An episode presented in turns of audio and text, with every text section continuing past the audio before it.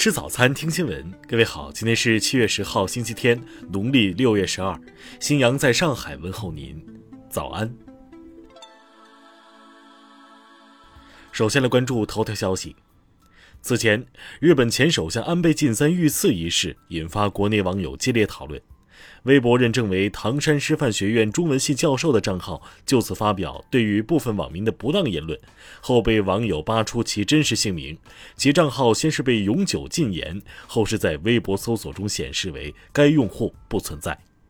对此，唐山师范学院九号发布声明称，该微博账号系原唐山师范学院中文系教师石文英于二零一七年九月退休。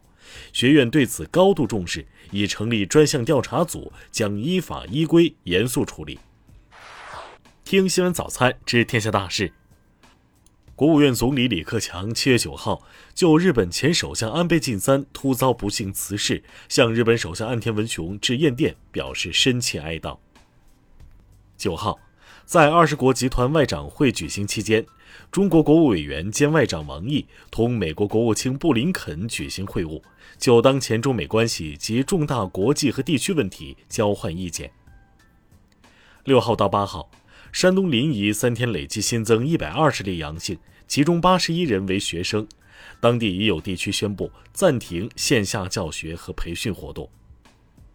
澳门新冠病毒感染应变协调中心九号宣布。从七月十一号零点到十八号零点，暂停所有从事工商业场所的运作，维持社会必要运作的公司和实体除外。外省阳性感染者在昌密接人员检出阳性，江西省南昌市九号通告，要求 KTV、酒吧、网吧、棋牌室等室内密闭场所实行暂停营业。七号。国药集团中国生物武汉生物制品研究所研发的奥密克戎株新型冠状病毒灭活疫苗进入临床研究，以进一步评价疫苗安全性和免疫原性。近日，国家发展改革委等五部门印发《太湖流域水环境综合治理总体方案》，规划期到二零二五年，内容包括污染防治、生态保护修复、保障城乡供水安全等方面措施。福建霞浦县公安局八号通报，福建八人出海非法捕捞回港后，一人被确诊新冠阳性，目前已因隐瞒轨迹被立案侦查。今年以来最大范围高温正在影响我国，六号以来，四川盆地多地打破全年最高气温记录，同时新疆西北地区东部等多地出现了三十五摄氏度以上的高温天气。下面来关注国际方面，嫌疑人山上彻也九号供认，本想袭击宗教团体的干部，但是他无法做到，所以决定袭击日本前首相安倍晋三。俄罗斯九号消息，俄罗斯总统普京将不会参加日本前首相安倍晋三的葬礼，有关俄罗斯官员参加葬礼相关事宜，会根据外交礼节作出判断。九号上午。载有日本前首相安倍晋三遗体的灵车从奈良县立医科大学附属医院开出，前往安倍位于东京的家中，车程约为七个小时。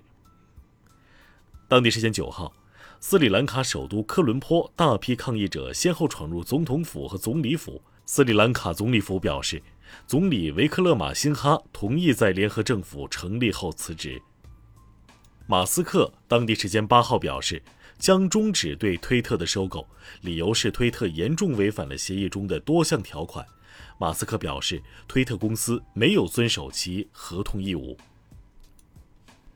美国纽约州上周通过一项将于九月生效的新规定，申请携带隐藏手枪的人需要提供过去三年所有的私人社交媒体账户列表，以供相关部门审查他们的性格和行为，然后决定是否发放许可。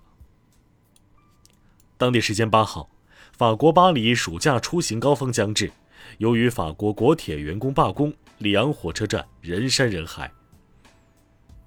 俄罗斯乌里扬诺夫斯克州一加油站九号发生爆炸，造成五人受伤，其中三人被送往医院救治。下面来关注社会民生。九号中午，上海交大附属瑞金医院发生持刀劫持人质事件。民警开枪将嫌疑人击伤制服。近日，有网友爆出山东一动物园梅花鹿被割脚、满头是血的视频。对此，园方回应，锯掉是为了让它们不打架。梅花鹿的脚每年都会长出来。日前，湖北孝感一大巴司机高速上突发疾病，车上大姐第一时间站出帮忙，果断一脚刹车阻挡大巴滑行，组织乘客救助司机。八号，湖南常德有市民反映，常德安乡人民医院内摆放的椅子坐一次要收十块钱。九号，医院物业回应，椅子由厂家摆放并收费，相比周边县市收费最低。